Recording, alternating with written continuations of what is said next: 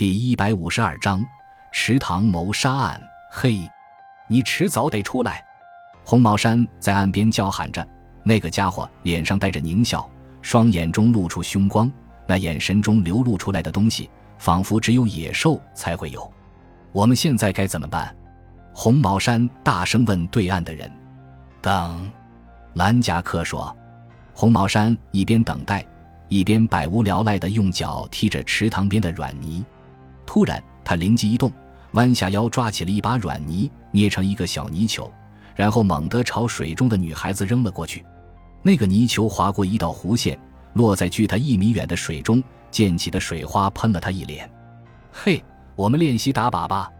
红毛山得意地大笑起来，并对着蓝夹克大喊道：“这两个家伙仿佛发现了一种有趣的新游戏。”他们乐此不疲地从池塘边挖起一块块泥巴，揉成泥球，扔向那个女孩子的头部。他们一边扔着，还一边发出阴阳怪气的笑声。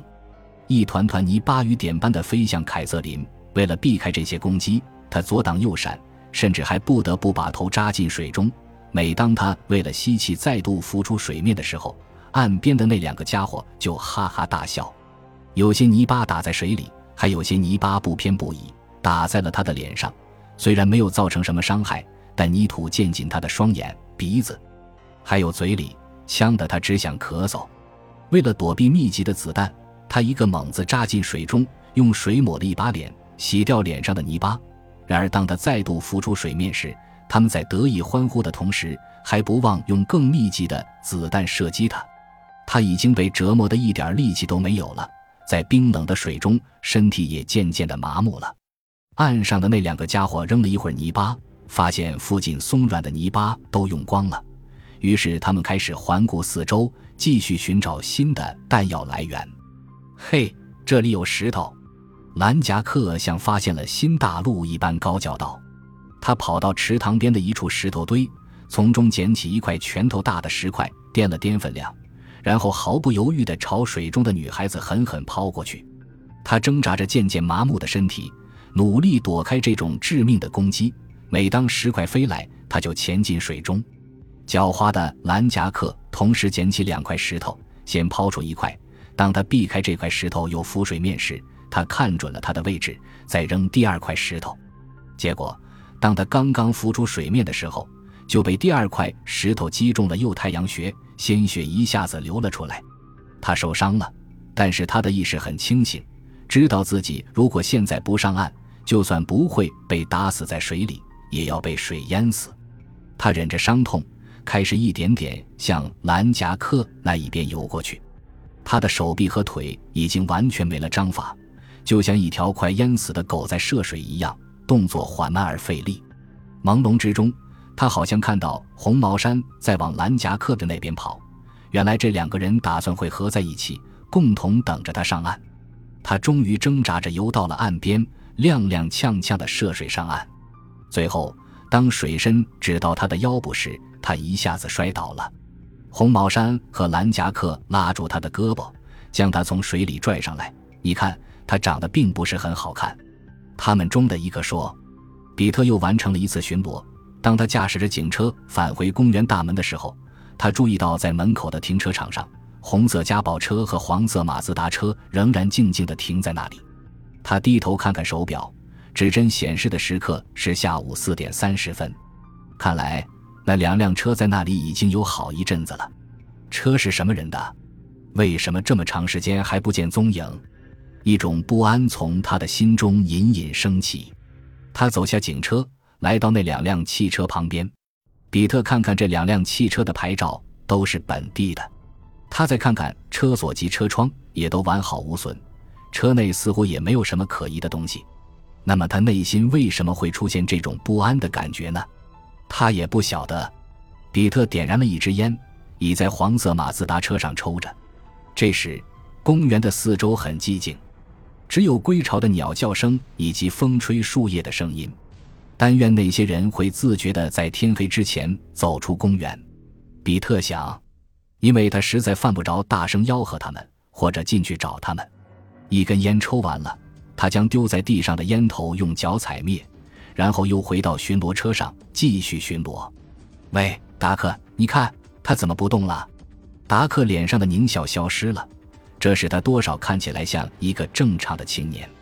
他的两眼像两块灰绿色的玻璃，散发出一种奇异的神色。过了半晌，他终于说：“我想他是死了。”死？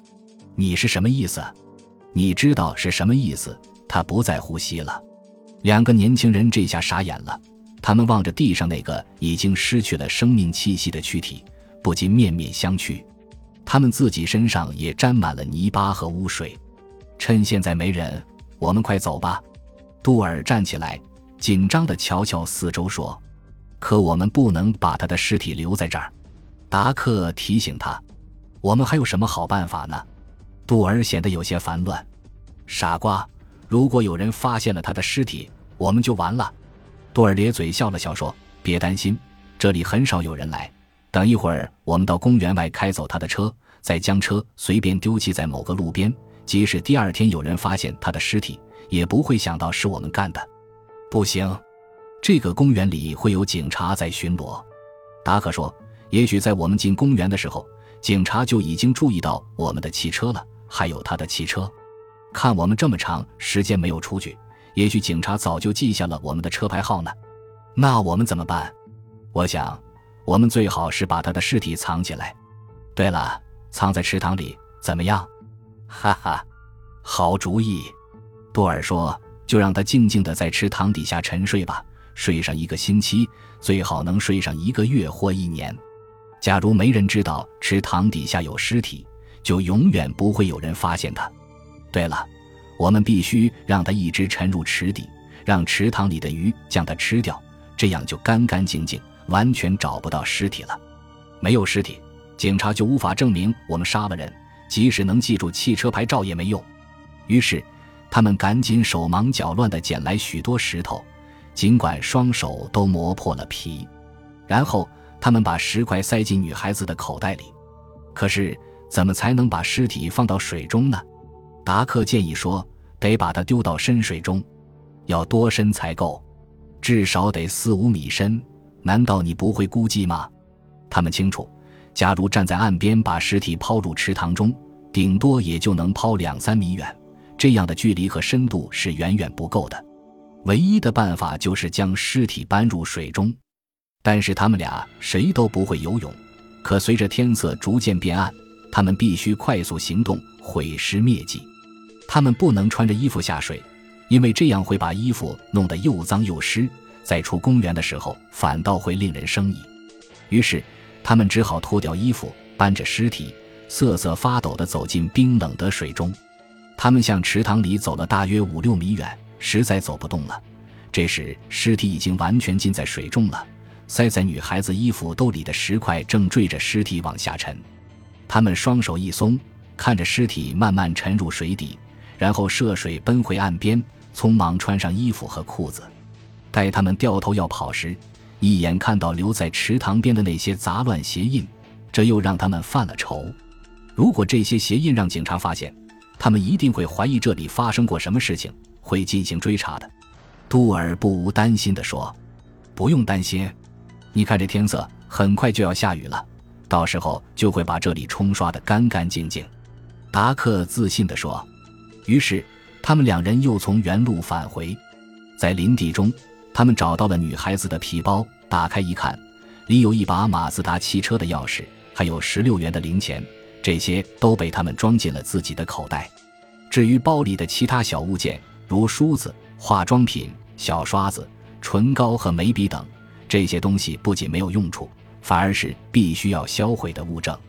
达克提着皮包又跑回池塘边，他右手抓住皮包的长带子，用力在手中旋转了几下，嗖的一声就抛进了池塘中央。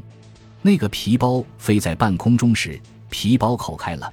里面的那些杂物散落了出来，落在池塘中央的水面上。有些物体迅速地沉到了水底，但有一张黄色的化妆纸却孤零零地漂浮在水面上，就如同坟头上的一朵雏菊。他们站在岸边看了一会儿，就急匆匆地向公园大门口的方向跑去。此刻，彼得正懒洋洋地坐在警车里，他手表的指针已经指向了六点钟。冬天的天色暗得早。这两辆车的主人怎么还不出来？我是不是该进林子里喊那些人？比特正在犹豫着。感谢您的收听，喜欢别忘了订阅加关注，主页有更多精彩内容。